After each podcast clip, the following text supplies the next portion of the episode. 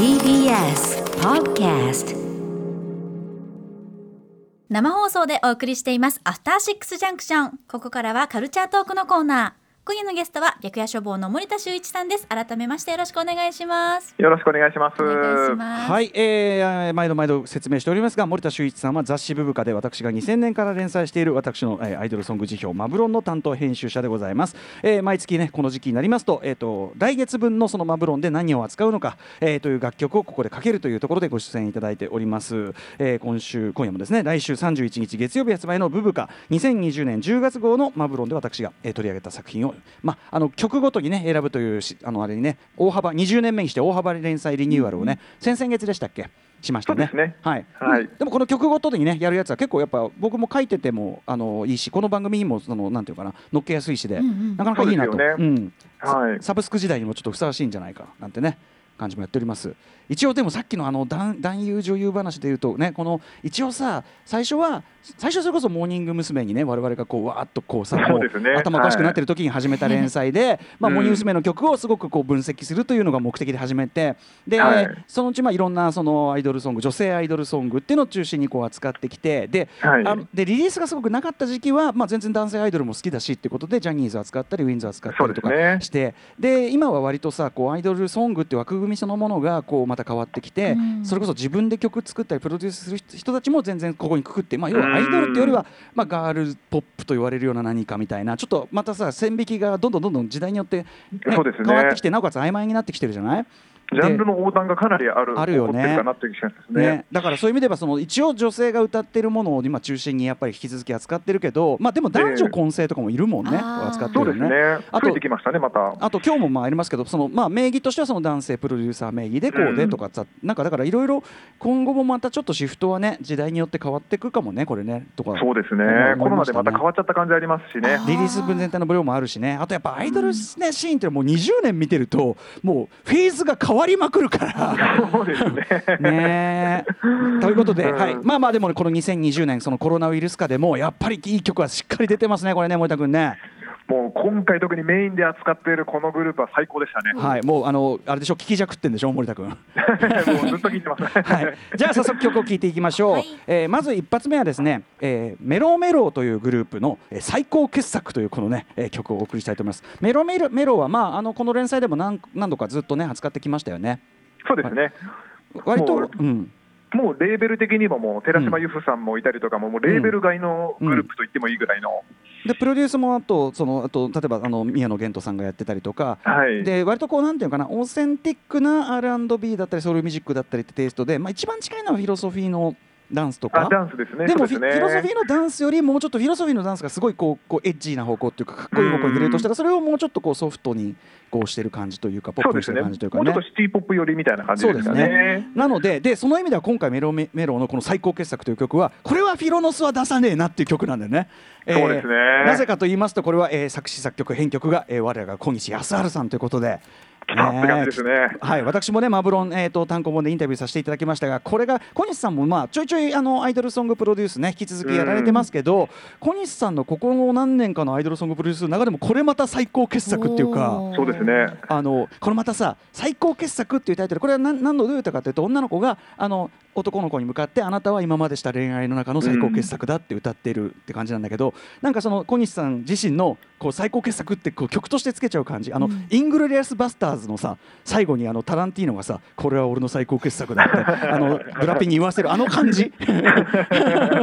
俺はちょっとそれをねイングロをちょっとねあの連想したんですけどね曲調は全然違います。あのものすごくねあの弾むこうベ弾むようなベースラインとファンキーなベースラインとあとホーンとかがねあとうっすら鳴ってるこうシンセとかすごくでも音数少ないんだけどこうゴージャスにまとまってるっていうかそうですね。ディスコこれやっぱりあチューンですよね。のもう小西さん一派というか、うん。福富幸宏さんがプログラミングしてたりとうんうんか、ああそっかそっか。じゃあももううもう一流夫人だ勝ちに来てますよ。うん。勝ちに来てる。まさに最高メンバーで、最最高メンバーで最高傑作狙いに来た、えーこの一曲。ではお聴きください。メロメロで最高傑作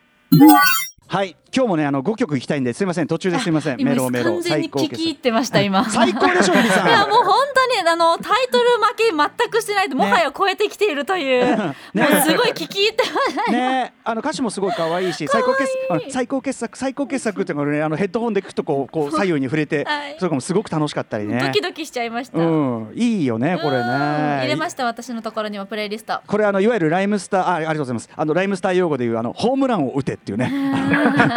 監督から監督何ですかそのサインホームランを打てっつってね。本当にホームランを打ったというね、えー最高傑作でございます。あ ー嬉しい。まあボンボン行きましょう。はい。はい、じゃあ続いて2曲目です。2曲目は、えっと、これ、あれですかね、番組で4月28日に、えっと、紹介した、フォーリンラブという曲、これ、えっと、佐々木喫茶さんというですね、レコライドというグループでやっていらっしゃいます。えー佐々木喫茶さんのソロプロジェクトで、えっと、まあ、フィーチャリングシリーズということで、まあ、どんどんリリースしてきますよということで、その第1弾、フォーリンラブ、えー、先日、かなのさんね、えーをフィーチャーしてという曲を紹介したんですけど、で、それがもう、フォーリンラブがもう大好きで、僕はもう年間ベスト級来たなんつって騒いでましたけど、うんそれの第2弾、やっぱりまた、また先日、かなのさんでしたね。違う人来るのと思ったらね。はい。うんそしてこれがやっぱりね、あの前の「フォーリンラブからさらにちょっとアッパーなテクノダンスチューンというかね感じなんだけどいいっすよねめっちゃまた佐々木喫茶さんね。この曲もかなり中毒性ありますようね。ん、これ俺ね俺もやっぱこれも聴けば聴くほどハマり度が増してる確かに。にでやっぱりその、まあ、アッパーなテクノチューンでなおかつ歌詞がねすごい細かく韻を踏む人っていうか。うんそのライミングの気持ちよさみたいなところをちょっとその本当にふ普通の人よりは徹底してやる感じなのね。ででそのセンスとかも含めてあとそのメロディーのまあちょっとアジア的なセンスっていうかねそういうところも含めて僕やっぱ中田泰孝さんをあうん。この人本当にすごいんだなってあの Perfume の著作もそうだけどあの加陽愛子さんのさ「コズミック・コスメティック」っていう超名曲があってあの辺りであ中田泰孝って本当に才能あるんだって完全にやられてた時期をちょっと思い出しました僕は。というねどちょっとに似てないあの頃の感じと森田いや君本当なんか勢い的にももう本当だから今後もすごいなんかいろいろ期待ですよねこのシリーズ。うんはい、と佐々木久さんやっぱすげえなというふうに思いましたね。はい、あとその先日かなのさんとのねやっぱねあの相性もいいんでしょうねすごくね。うんはい。そうですね。ではお聞きください、えー、佐々木喫茶さんで嬉しい楽しい寂しいガールフィーチャリング戦慄かなの。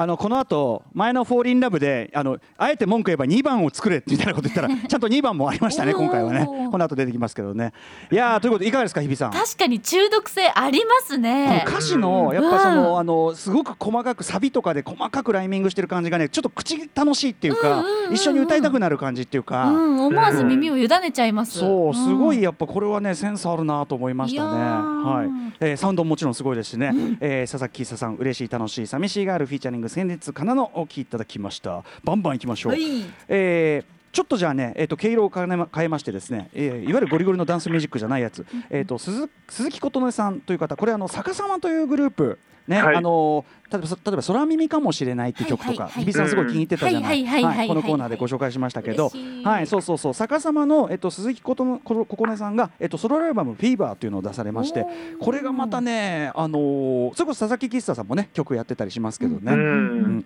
これも面白かったねこれね森田君ね。この EP 自体がもう本当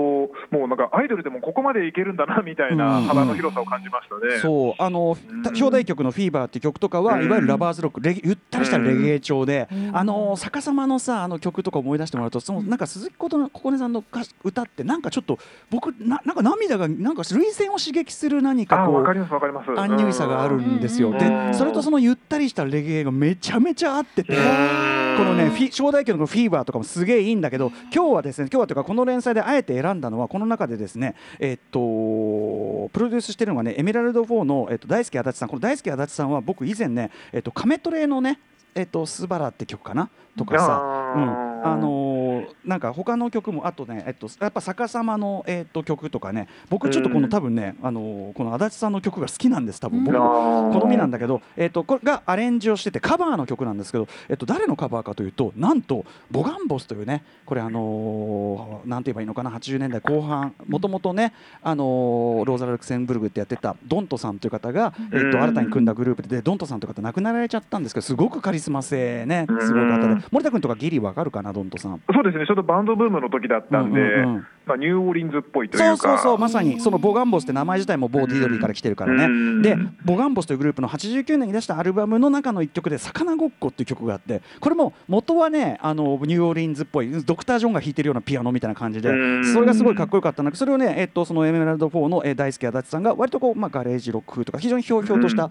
えーロックアレンジに仕立ててて、えー鈴木ここねさんが歌うとまたどんとさんと全然違うあの味わいっていうかすごい可愛いしただねこれ曲ちょっと歌詞よく聞いてください。これあのねあの意味分かりづらいかもしれないけどすごいあのなんちゅうのかなあの皮肉った曲なんです。あることを、はい。えーちょっとぜひ聞いていただければと思います、えー鈴木ここここねさんで魚ごっこ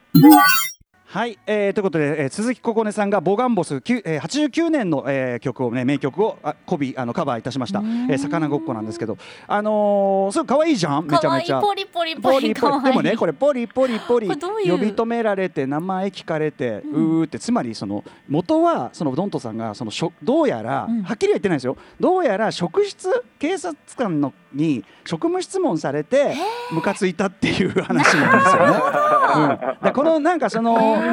いなんかこうメタファーの込め方みたいなのがまあちょっとなんか清志郎さんとかさその辺に通じるようなすっとぼけ感っていうかさ、うん、ずっとぼけた毒の入れ方みたいな。でもそれをさらにこう2020年のまうん。あ女性ボーカリスト、まあアイドル的ででもあるような女性ボーカリストが歌うこのなんともしれん絶妙な。うん。であのね鈴木ここねさん自身がボガンボスのファンなんですって。あそうですか。大したもんですよ。ねすごい音楽の趣味が。ねえ。へーもちろんだから多分そのドントさん亡くなられた後なんだと思うけど。いやいやいやさすがでございました。これがきっかけでねボガンボスとかもちょっと皆さん聞く方が増えるといいかなとかねうん。私も思いますが。はい、えー、どんどんいきましょう。続きましてこれはまた打って変わってこれはもう王道アイドル。超王道ですね。うん。はい、えー、リルネードというグループでリルネードも何度か扱ってますかね？僕らね天才ね。あ、一回やってますね。一回やってるかな、はい。はい。で、えー、とリルネード今回はですねトリプル A 面の、えー、とシングルでどの曲もまあすごくいいんですがやはりこのね、えーマブロンと言いますとやはりですねアイドルディスコと言いましょうか。妖精アイドルディスコ大好物でございましてね、えーほ歌丸さんの大好きな。いやっていうか森田君も大好きだよ、ね、森田君も好きなやつじゃないですかそれは。と にかくまあ あのアイドルが歌う明るい、えっと、なしかも夏物のディスコソングっていうののねもうなんていうのかな鉄板でもしかもでも鉄板要素を陳腐じゃなくちゃんとね、あのーいい曲って今聞いてもあこれやっぱこういうのがいいよねっていうふうにうんなんかいわいろいろいろこう実験的だったり気を手だったりするのもけどやっぱりこういうのもいいよねってこう欲しいですようんね。そうそうそうなんかスイカ食べるみたいな感じですようん。絶対欲しくなっちゃうやつそうそうそうそう。んはい。ということでリルネードで2人のサマーデイズ。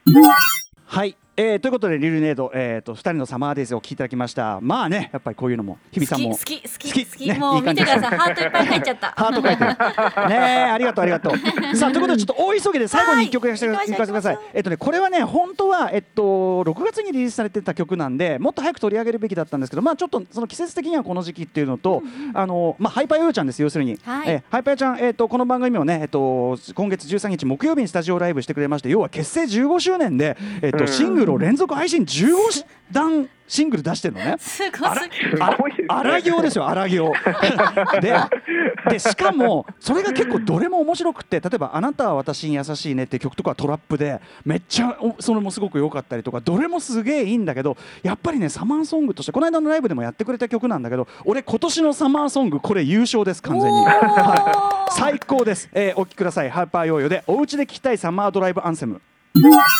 はいちょっと時間なくなってきたんで降りちゃいますけどこれねそこの先の展開とかももう超最高なんだよねマジ。うんえーということで8月22日にはねあのワンマンも大成功に収めました、えー、とハイパーヨーヨーが今15段、ね、周年ね連続でリリースしてますがそれの第、えー、と4弾にあたるお家で聴きたいサマードライブアンセム。一番モチーフにしてるのは多分クレイジーケンバンドのあの GT とかだと思うんだけどいやまさにそれに近いですね。はい、でも歌詞の中にユーミンの中央フリーウェイオマージュが入ってたりとかうん。シティ・ポップオマージュも入っててもう完璧。これはもう世界であのハイパー用しかできないあのサマーソングです。し今年のサマーソングマジ優勝なんで皆さんちょっと各種配信でこれぜひ聞いて日比さんもぜひちょっと聞いていかってください。はい。こっからの展開も本当最高なんで。はいということで、えー、とブブカ2020年10月号あさって31日月曜発売。森田さん他はどんな内容になってるでしょうか？はい、えー、ままさにこのコロナを吹き飛ばせということでですね、夏ビキニスペシャルという感じでですね、おー いいですね。ちょっとちょっと日比さんには見せづらいですが、いやいやいやありがとうございます。拝みます見せてるよ。拝みます。ありがとうございます。神々しいです、はい、えーということでねあのぜひこれでね皆さんねあの初期払いをしてくださいって感じですかね。はい、はい、ということで今夜のゲストは病気ケア処方の森田修一さんでした。また来月もよろしくお願いします。ありがとうございましはいよろしくお願いしたます。After Six Junction.